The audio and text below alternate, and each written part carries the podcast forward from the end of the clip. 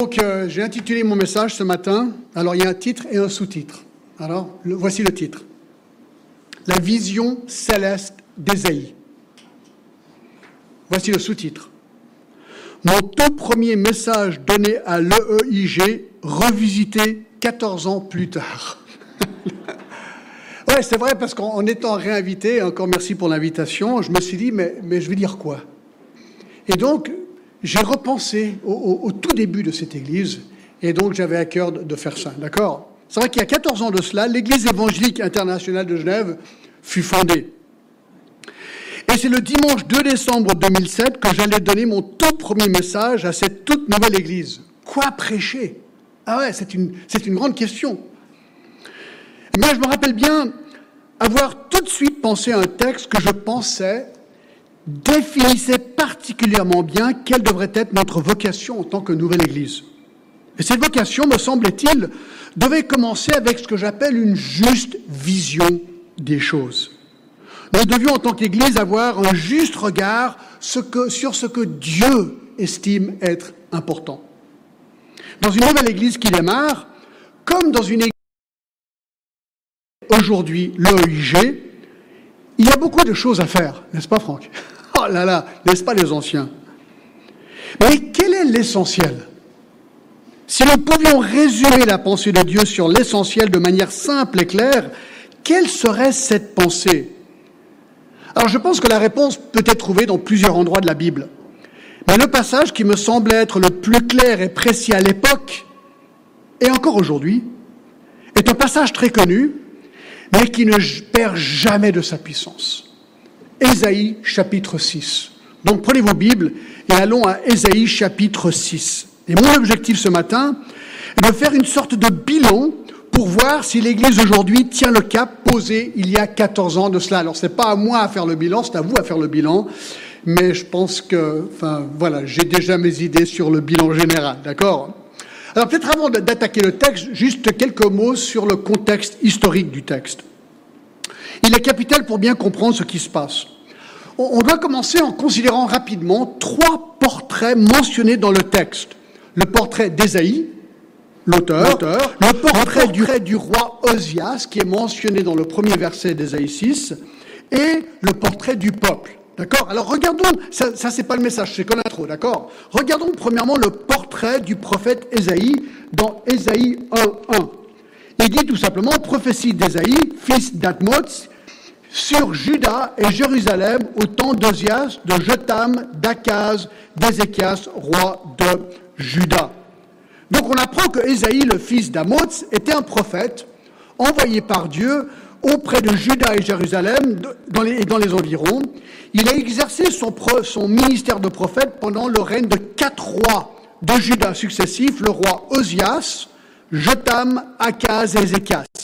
Il a prophétisé entre 739 à 686 avant Jésus-Christ, donc pendant 52 ans. Et nous voyons dans chapitre 6 maintenant, et le verset 1, il est dit ceci, L'année de la mort du roi Osias, je vis le Seigneur assis sur un trône très élevé, et les pans de sa robe remplissaient le temple.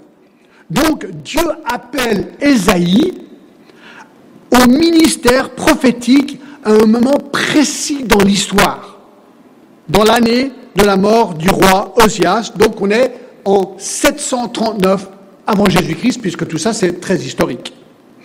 Donc ça mène au deuxième portrait qu'on veut voir en tant qu'intro, c'est le portrait du roi Osias. Et ça c'est très important pour comprendre le texte. Alors je viens de lire le verset 1, il est dit que l'année de la mort du roi d'Osias, d'accord L'année de la mort du roi Osias,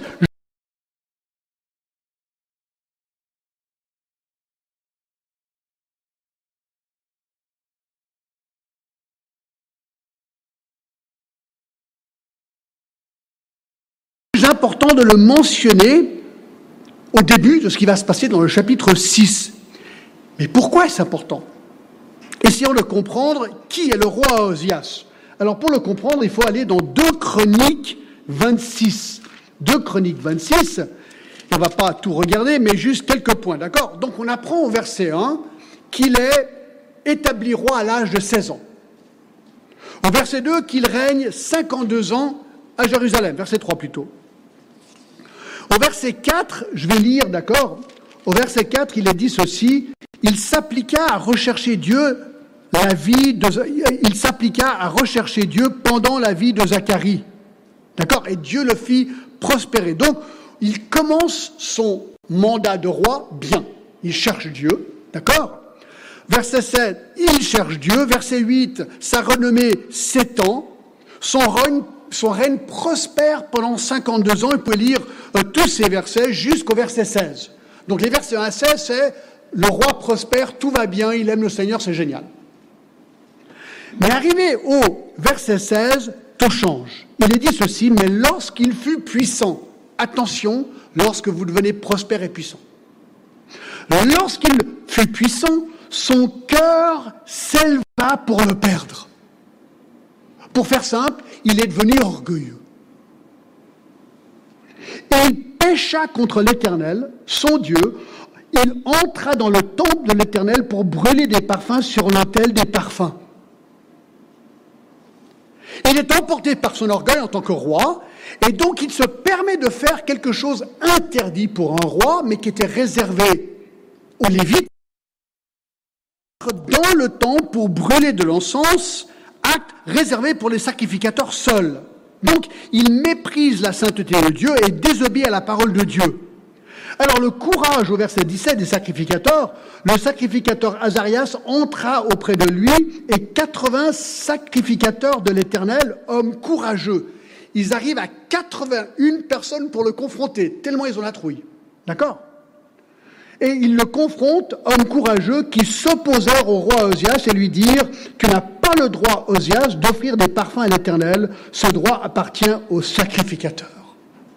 Donc, ils sont 81 à le confronter, et le Seigneur se charge du reste, verset 19. La colère s'empara d'Osias, donc il n'est pas content, qui tenait un encensoir à la main, et comme il s'irritait contre les sacrificateurs, la lèpre éclata sur son front en présence des sacrificateurs dans la maison de l'Éternel, près de l'autel des parfums. Il est frappé instantanément d'une lèpre. Jusqu'au verset 23, il finira sa vie écarté, lépreux, maudit, pauvre, tout seul, jusqu'à sa mort, verset 23. Détail intéressant, verset 22, le reste des actions d'Ozias, le premier et le dernier, a été écrit par Ésaïe, fils d'Amoud, ce prophète. Ésaïe est au courant. Bien sûr, puisqu'il est contemporain. Ésaïe n'a jamais oublié ce qui s'est passé au roi Asias. Jamais. Parce qu'Ésaïe est un prophète, appelé de Dieu. Donc apparemment, Ésaïe a écrit une biographie du roi, mais elle n'est pas dans la Bible. Alors imaginez, vous êtes sacrificateur ou prophète, et juste après ça, vous êtes appelé à servir l'Éternel. Vous y allez avec quelle attitude Moi, je vais à quatre pattes. Trouille. Tu vois, si Dieu fait ça un roi, si moi j'y vais de manière indigne, qu'est-ce qui va se passer Voilà tout le but de l'histoire ici. Voilà tout le but. Et Esaïe n'a jamais oublié cela. Eh oui, depuis ce jour, la peur, la crainte, la frayeur pour ceux qui devaient œuvrer dans le temple était au maximum. Imaginez devoir aller officier au temple suite à cela. Et voilà pourquoi, maintenant le retour à Ésaïe, chapitre 6, voilà pourquoi le verset 1 est tellement important, l'année de la mort du roi Osias. Parce qu'Ésaïe 6 arrive dans la même année de, la mort du roi. Ésaïe a une vision de quoi et de où? De Dieu dans son temple. Dans le temple. Oui, le temple où Osias a été frappé. L'année de la mort du roi Osias, mort lépreux à cause du jugement de Dieu, sur lui à cause de son péché commis dans le temple. Il n'y a pas de coïncidence, mes amis. Voilà l'arrière-plan de cette vision de Ésaïe, chapitre 6. Et la dernière, le dernier portrait, c'est encore l'intro, d'accord? Le dernier portrait, c'est celui du peuple. Vous dites, bon, le roi est mauvais et le peuple. Ben, le peuple, il n'est pas beaucoup mieux. Regardez le chapitre 1 d'Ésaïe, le verset 1. On a déjà lu le verset 4. Malheur à la nation pécheresse, au peuple chargé d'iniquité, à la race des méchants, aux enfants corrompus.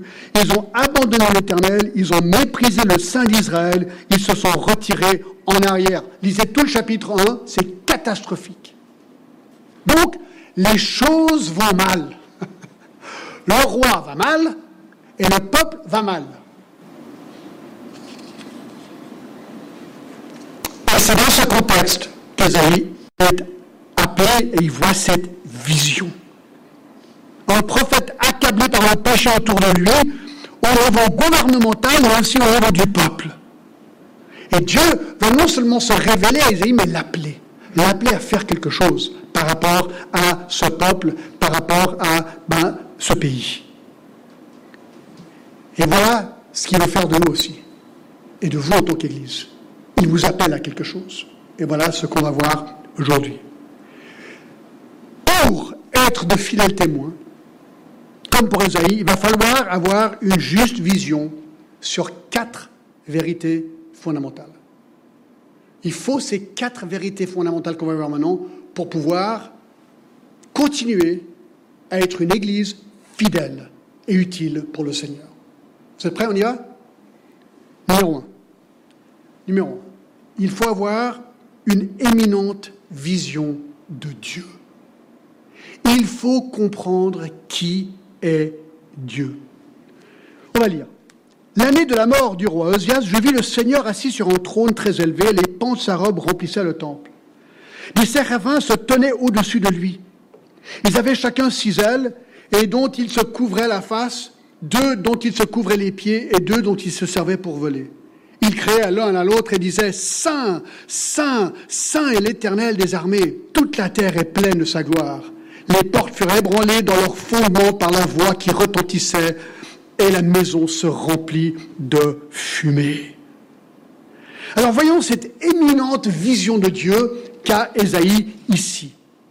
Au verset 1, il dit qu'il voit le Seigneur assis sur un trône très élevé, les pans de sa robe remplissaient le temple. C'est une vision extraordinaire qu'il reçoit de la part de Dieu. Alors, est-ce qu'il est littéralement dans le temple de Jérusalem ou non? On ne sait pas. Est-ce que c'est une vision ou est-ce que c'est vraiment le temple? On ne sait pas.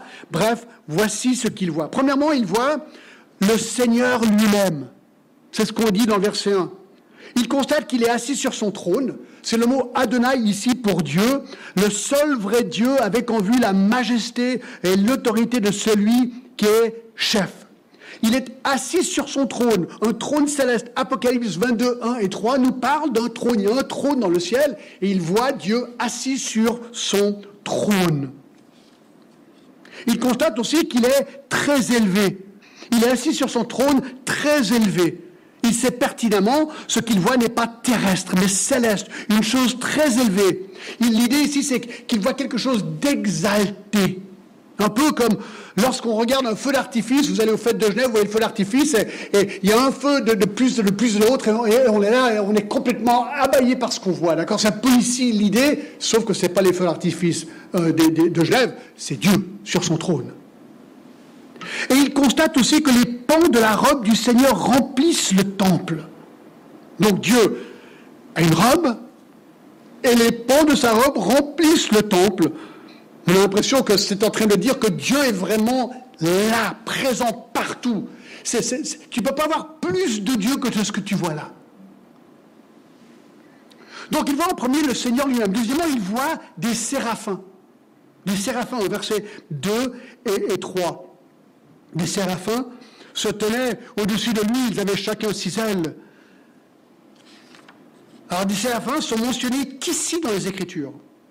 Et littéralement, le mot signifie ceux qui sont de feu, consumés par le feu. Donc, apparemment, en les voyant, c'est une sorte de, lumière éblouissante. Quand tu vois un séraphin, c'est tu es ébloui par la lumière de, de ces anges. Alors, la Bible parle énormément d'anges mentionné 273 fois dans la Bible, dans 34 des 66 livres de la Bible quand même. Hein. Ils ont été créés par Dieu, Genèse 2.1. Et le psaume 103, 20 et 21 nous dit qu'ils ont le job, le travail d'obéir à Dieu, de servir Dieu. Apocalypse 5.11 nous dit qu'ils sont incompables, innombrables, myriades de myriades d'anges. Il y a aussi des chérubins et des séraphins. Ici, c'est les séraphins.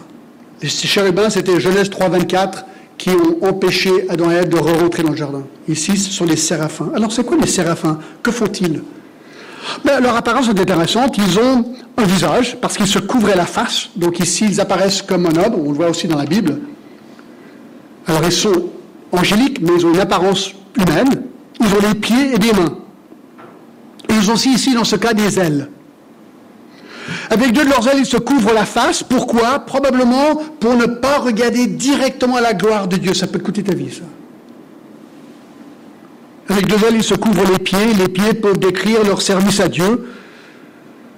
Mais aussi, les pieds à l'époque ben, étaient empoussiérés quelque part. Donc, peut-être un rappel de l'impropreté, si je peux dire comme ça, du monde. Avec les deux autres ailes, ils servaient pour voler. Ils étaient là dispatchés pour le service à Dieu. C'est intéressant. La Bible nous dit qu'ils se tiennent au-dessus du Seigneur. Quelle était leur tâche principale? De déclarer la majesté, la sainteté de Dieu et de protéger le divin trône de Dieu. Un commentateur l'a dit comme ceci.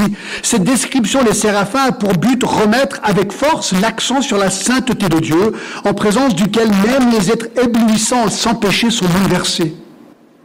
Alors voilà un petit peu leur look. Mais qu'est-ce qu'ils disent, leurs paroles? Ben, Au verset 3, ils criaient l'un à l'autre et disaient Saint, Saint, Saint est l'éternel des armées.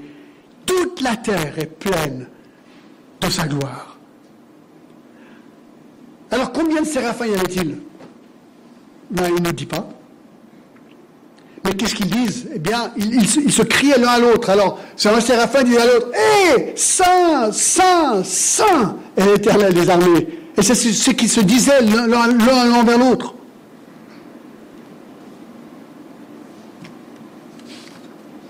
Saint, littéralement séparé. Ce qui est unique, pur, qualité morale supérieure, dans son cas parfait qui possède des qualités divines en contraste avec celles qui sont humaines, sacrées, élevées, à part, sans tache, iride, limpide, propre, parfait. Voilà Dieu. Alors c'est intéressant que les anges ne disent pas, par exemple, puissant, puissant, puissant. Ils ne disent pas souverain, souverain, souverain. Ils ne disent pas amour, amour, amour. Non, qu'est-ce qu'ils disent? Saint, saint, saint est l'éternel. Et pourquoi trois fois? Certains pensent que c'est la Trinité. Le texte ne le dit pas. Peut-être. Mais le mot saint est mentionné trois fois, probablement pour souligner que la sainteté de Dieu est totale, complète, parfaite.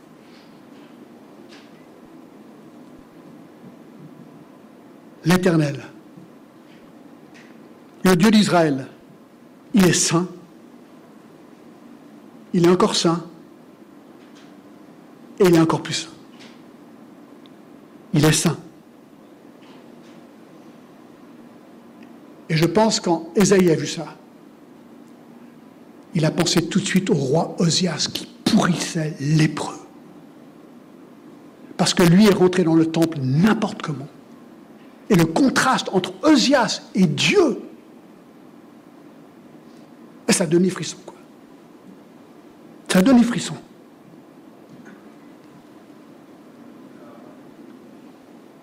un méprisé parce qu'il n'a pas compris la sainteté de Dieu. Dieu est haut, il est élevé, il est adoré, il est loué, il est célébré pour sa gloire et pour sa sainteté, il est sur son trône, pendant que lui, le roi, pourrit lépreux.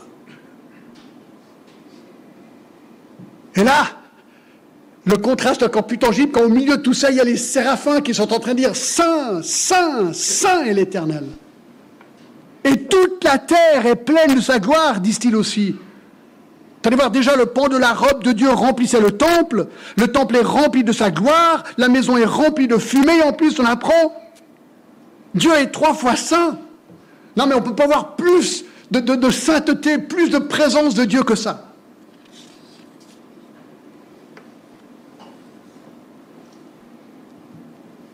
Et on est encore dans le point 1 là, d'accord? Il voit ensuite un tremblement de terre au verset 4. Les portes furent ébranlées dans leur fondement par la voix qui retentissait, la maison se remplit de fumée. Les soubassements du seuil frémissaient à la voix de celui qui appelait. La maison se remplit de fumée. Voilà ce comment une Bible dit.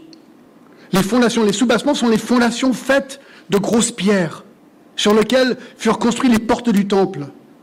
Alors il dit que ce n'est pas les portes qui tremblaient, c'est le soubassement, c'est ce qui, tenait les portes.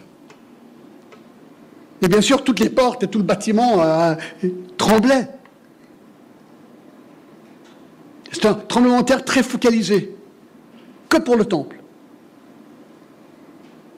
Qu'est-ce qui provoque le tremblement de terre ici? La voix qui retentissait. C'est le cri des anges qui font trembler tout ça. Ça m'a rappelé, vous savez, j'étais le, le, euh, du Genève Servette Hockey Club pendant 16 ans. Et vous qui avez déjà fait du hockey, Mater, euh, enfin, qui aimez le hockey, quand il y a 7000 personnes là-dedans, et quand Genève Servette marque, il y a toute la patinoire des Vernets qui tremble littéralement. Puis en plus, les gens avec leurs pieds. C'est incroyable. Alors ça, c'est que la patinoire des Vernets. Ici, c'est les soubassements du temple.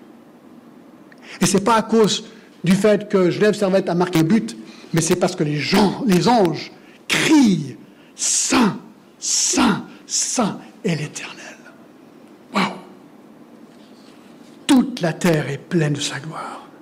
les tremblements de terre dans la Bible sont souvent un signe de la présence et de la puissance colossale de Dieu.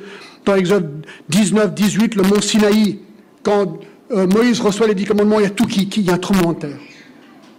Quand Christ est mort, Matthieu 27, 45, tremblement de terre. Quand Christ est ressuscité, tremblement de terre, Matthieu 28, 2. Et lorsque Jésus reviendra, devinez ce qu'il y aura un tremblement de terre. Ah ouais Non mais attendez voir, là, Esaïe ici, c'est important, il y a un tremblement de terre juste pour marquer le coup en plus. Et, dernière chose qu'il voit ici dans ce premier point, c'est la maison qui se remplit de fumée, verset 4. Probablement la même fumée, la colonne de fumée, vous savez, dans Exode 13, 21, la colonne de fumée qui était sur le, tabernacle. La journée, c'était la fumée, le soir, c'était une flamme la gloire de Dieu. donc il voit la fumée qui remplit cette maison. Cette même fumée qui a, été, qui a rempli le temple lorsque le temple de Jérusalem a été dédié dans un roi 8. Waouh S'il y a un truc que Esaïe sait en voyant cette vision, c'est qu'il est dans la présence de Dieu. Quelle est l'application de ce premier point? Ça va aller plus vite après, d'accord? Mes amis, notre vocation en tant qu'individu, mais aussi en tant qu'Église, commence tout simplement avec une vision juste, haute et élevée de Dieu, comme pour Esaïe. Et l'attribut le plus élevé, si je peux le dire ainsi, est l'attribut qui est l'attribut de Dieu qui est répété trois fois par les séraphins, sa sainteté. Voici ce qui différencie Dieu des hommes, sa sainteté. Et que Dieu veut-il, Dieu, que veut-il pour nous? Eh bien, si Dieu est saint, il veut que son peuple soit saint. C'est pas très compliqué. 1 Pierre 1,16. Car voici ce que Dieu dit dans l'Écriture Soyez saints, car je suis saint.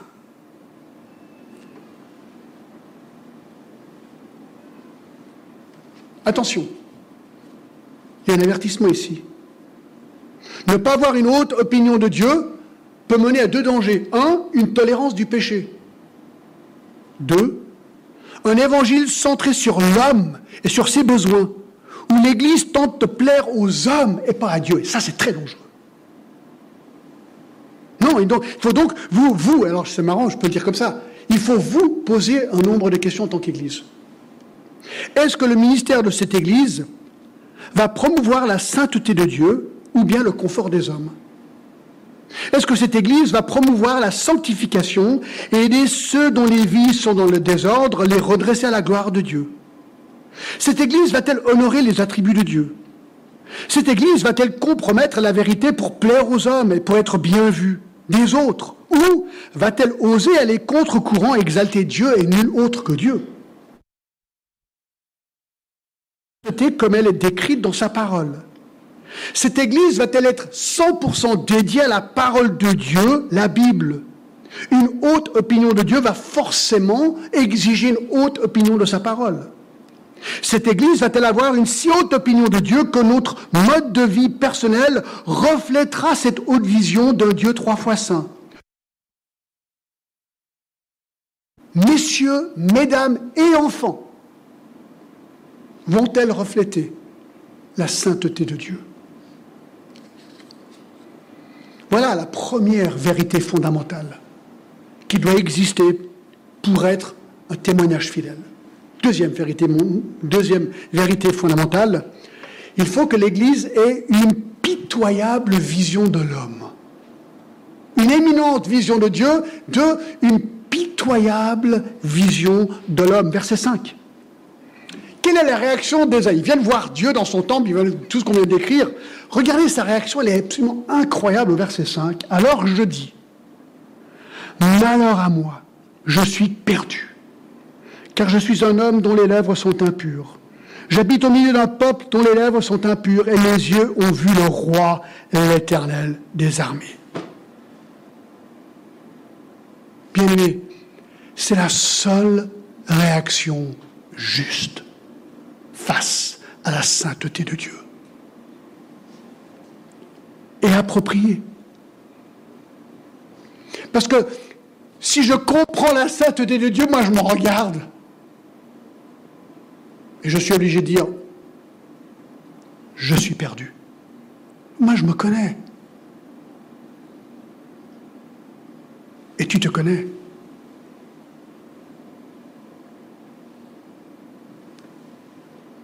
Dans Juge 6, 22, Gédéon vit que c'était l'ange de l'Éternel et Gédéon dit, malheur à moi, Seigneur éternel, car j'ai vu l'ange de l'Éternel face à face. Juge 13, 22, Emmanuel a dit à sa femme, nous allons certainement mourir car nous avons vu Dieu. Luc 5, 8, quand il vit cela, Simon-Pierre tomba à genoux, au genou de Jésus et dit, Seigneur, éloigne-toi de moi parce que je suis un homme pécheur. Ésaïe se sent moralement dévasté par cette vision de Dieu. Et qu'est-ce qu'il dit? C'est intéressant le, premier péché qu'il soulève dans sa propre vie, vous savez ce que c'était? Péché de ses lèvres, de sa langue. Je suis perdu, car je suis un homme dont les lèvres sont impures. J'habite au milieu d'un peuple dont les lèvres sont impures, et mes yeux ont vu le roi, l'éternel des armées. Ah oui, les lèvres, ce que je dis, reflète mon cœur. Il dit, mais il n'y a pas besoin de regarder très loin pour voir le vrai état de ma, personne. Regarde, écoute ce que je dis, ça révèle un problème de mon cœur. Donc c'est la souillure de ses lèvres qu'Esaïe confesse. Il vient d'entendre les louanges qui sont sorties des lèvres des séraphins, puis lui dit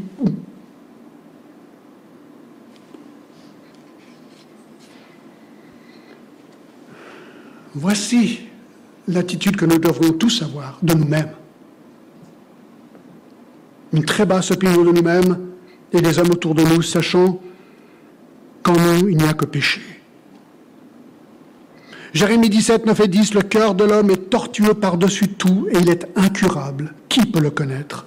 Moi, l'Éternel, j'éprouve le cœur, je sonde les reins pour rendre à chacun selon ses voies, selon le fruit de ses agissements. J'ai tellement de versets ici que je pourrais vous montrer sur le problème du cœur humain. Vous rappelez Nadab et Abihu, Lévitique 10, les sacrificateurs, ils ont fait n'importe comment. Dieu, fiou, fiou, terminé. Usa, vous vous rappelez? Il a touché l'arche qui était en train de tomber. Il n'avait pas. Tac Dieu pourrait faire ça à tout le monde.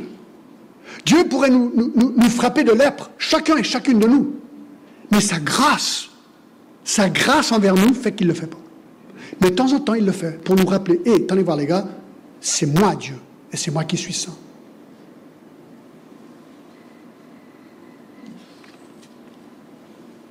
Donc la question est est-ce que tu as une juste vision de toi-même? Sinon, c'est peut-être parce que tu n'as pas une juste vision de qui est Dieu. Troisième vérité fondamentale qui devrait exister en tant qu'Église locale. Une éblouissante vision du Rédempteur. Une éblouissante vision du Rédempteur, versets 6 et 7. Mais l'un des séraphins vola vers moi, tenant à la main une pierre ardente qu'il avait prise sur l'autel avec des pincettes. Il en toucha ma bouche et dit, Ceci a touché tes lèvres, ton iniquité est enlevée, ton péché est expié. Waouh C'est génial Donc un des séraphins, il vient vers Esaïe, et il tient dans sa main, donc il a aussi des mains en fait, une pierre ardente, c'est-à-dire une pierre chauffée à rouge dans le feu, une pierre qu'il avait prise, nous dit le verset 6, sur l'autel avec des pincettes afin de ne pas se brûler. Alors à, quoi se réfère ceci? Bien, l'autel au verset 5 fait allusion à l'autel d'airain, aussi appelé l'autel des holocaustes, dressé dans la cour extérieure du temple. D'accord? Et c'est là où les sacrifices étaient offerts. Et notez que l'autel avait sur ses angles supérieurs, il, y avait, quatre cornes. C'est une sorte de carré, quatre cornes avec les braises, et là, on faisait les sacrifices. Et ces quatre cornes étaient là pour attacher les animaux avant de les tuer. Et sa position était à l'entrée du parvis, qui enseignait clairement que l'homme ne peut pas s'approcher de l'Éternel s'il ne se reconnaît pas pécheur et s'il n'a pas été racheté par le sang. Mais pourquoi les sacrifices? Bien, la Bible est claire, elle dit que le salaire du péché, c'est la mort. Donc, puisque je suis pécheur, je dois mourir pour mon péché. C'est obligatoire. À moins, à moins que quelqu'un d'autre, sans péché, meure pour moi, prend ma place. Alors, dans l'Ancien Testament, c'est les animaux qui prenaient cette place temporaire jusqu'à l'arrivée du Messie, le Saint des Saints, Jésus. Dans Lévitique 1, verset 3, il est dit, si son offrande est un holocauste de gros bétail, il offrira un mâle sans défaut, il offrira l'entrée de la tente d'assignation devant l'Éternel pour obtenir sa faveur. Il posera sa main sur la tête de l'Holocauste qui sera agréé de l'Éternel pour lui servir d'expiation. Donc dans l'Ancien Testament, tu pêches. Tu sais que tu dois mourir. Dieu permet que tu prennes un animal qui, lui, bah, il n'a rien à voir avec toi. Tu prends l'animal, tu l'offres à ta place. Il est tué, son sang coule, et en voyant ça, tu te dis, waouh, ça, ça devrait être moi. Mais l'agneau a pris ma place.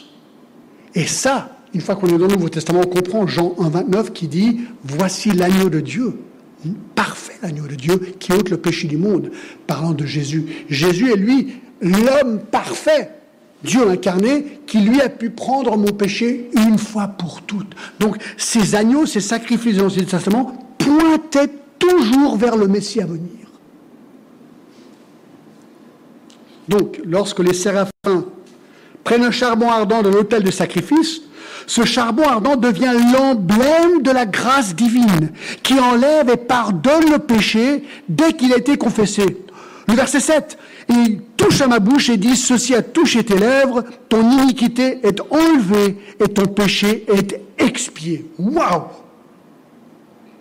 Wow, mettez voir, Ésaïe qui vient de dire, malheur à moi, moi qui ai les lèvres impures, il vient d'être totalement pardonné d'un coup. Schlac, comme ça pardonné. Totalement, absolument, éternellement pardonné.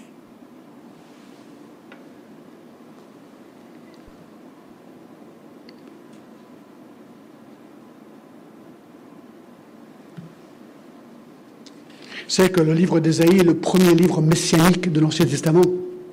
Ésaïe 53, tout le chapitre parle de Christ.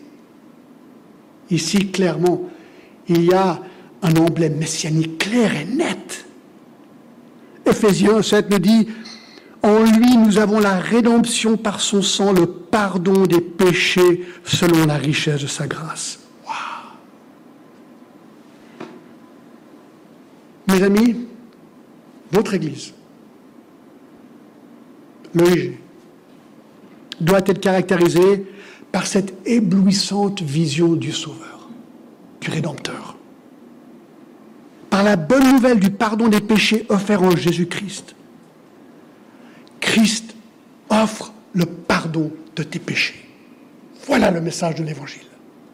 Dieu t'offre la vie éternelle. Voilà ce que l'Évangile est. Et si tu refuses, eh bien, tu deviendras comme Osias, un lépreux. Et tu vas devoir subir la peine de ton propre péché. Une peine éternelle, parce que tu n'auras pas été pardonné. Alors, moi je peux entendre la braise brûler les lèvres d'Esaïe. Et ça, ça mène au dernier, quatrième, la dernière et quatrième vérité fondamentale qui doit faire partie d'une Église, je pense, c'est une urgente vision du monde. Une urgente vision du monde. Alors voilà, ils viennent voir Dieu.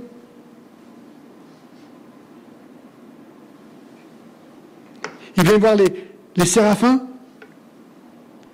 Ils viennent être pardonnés. Il y a une autre vision de Dieu, une basse vision de l'homme, une autre vision des rédempteurs. Et quatrièmement, regardez ce qui se passe à partir du verset 8. J'entendis la voix du Seigneur disant, Qui enverrai-je et qui marchera pour nous?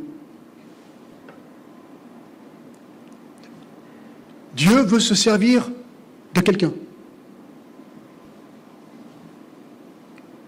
Qui répond? Ésaïe homme Et il dit, me voici, envoie-moi.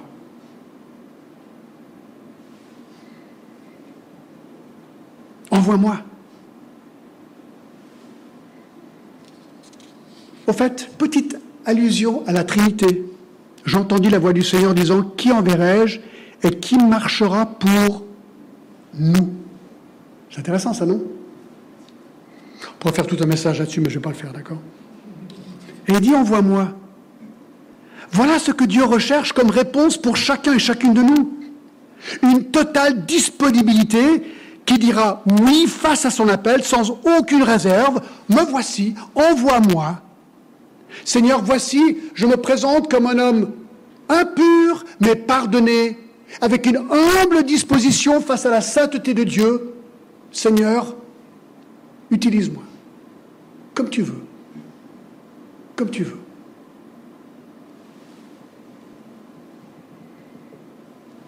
Quelle autre réponse peut-on donner face à une telle grâce?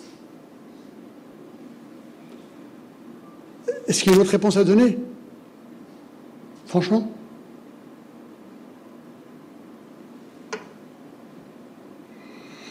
Alors tenez-vous bien, je termine là, d'accord, mais c'est vraiment intéressant. C'est le, clou là, regardez voir. Verset 9, il dit alors, va et dis à ce peuple, vous entendrez et vous ne comprendrez point. Vous verrez et vous ne saisirez point. Rends insensible le cœur de ce peuple, endurcis ses oreilles et bouche les yeux pour qu'il ne voit point de ses yeux, n'entende point de ses oreilles, ne comprenne point de son cœur et ne se convertisse point et ne soit point guéri. Attends, attends, je crois, est-ce que j'ai mal compris là? Non. Va, personne t'écoutera, personne ne se convertira, ils, vont faire la sourde oreille, ça va être complètement nul. C'est exactement ce qu'il dit au verset 9 et 10. Va leur parler du jugement à venir. Offre-leur le pardon que je t'offre, mais sache, Esaïe, qu'ils ne t'écouteront pas et ils s'endurciront. Ouah, trop bien, j'ai envie d'y aller là. Non, mais c'est intéressant ce que Dieu lui dit.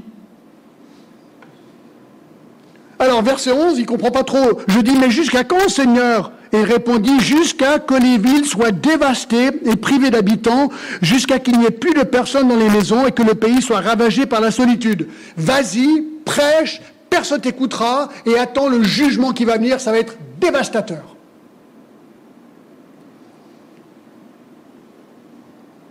Verset 12, jusqu'à que l'Éternel ait éloigné les hommes et que le pays devienne un immense désert. Mais regardez l'éblouissante espérance dans le verset 13.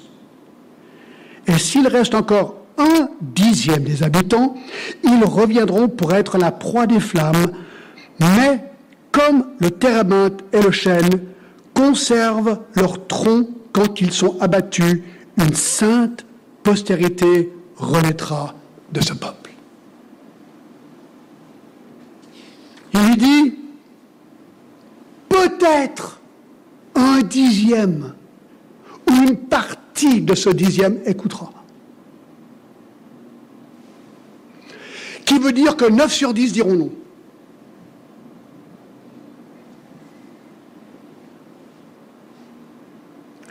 Voilà votre défi à Genève.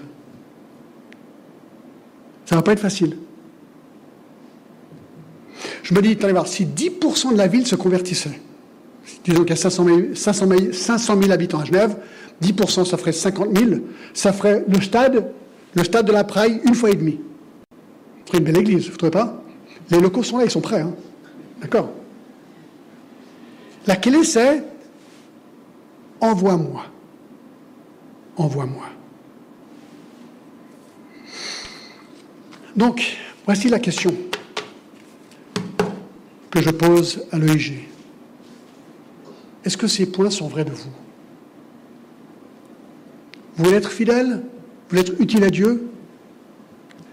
Ces quatre vérités doivent être là. Numéro un, une éminente vision de Dieu. Deux, une pitoyable vision de l'homme. Trois, une éblouissante vision du Rédempteur. Et quatre, une urgente vision du monde. Allez, je vous donne ma conclusion. Moi, je pense que oui. Moi, je pense que c'est vraiment ce que vous voulez. Et on va continuer de prier que Dieu vous utilise, mais comme il ne vous a jamais utilisé avant. C'est le début, là. C'est que le début.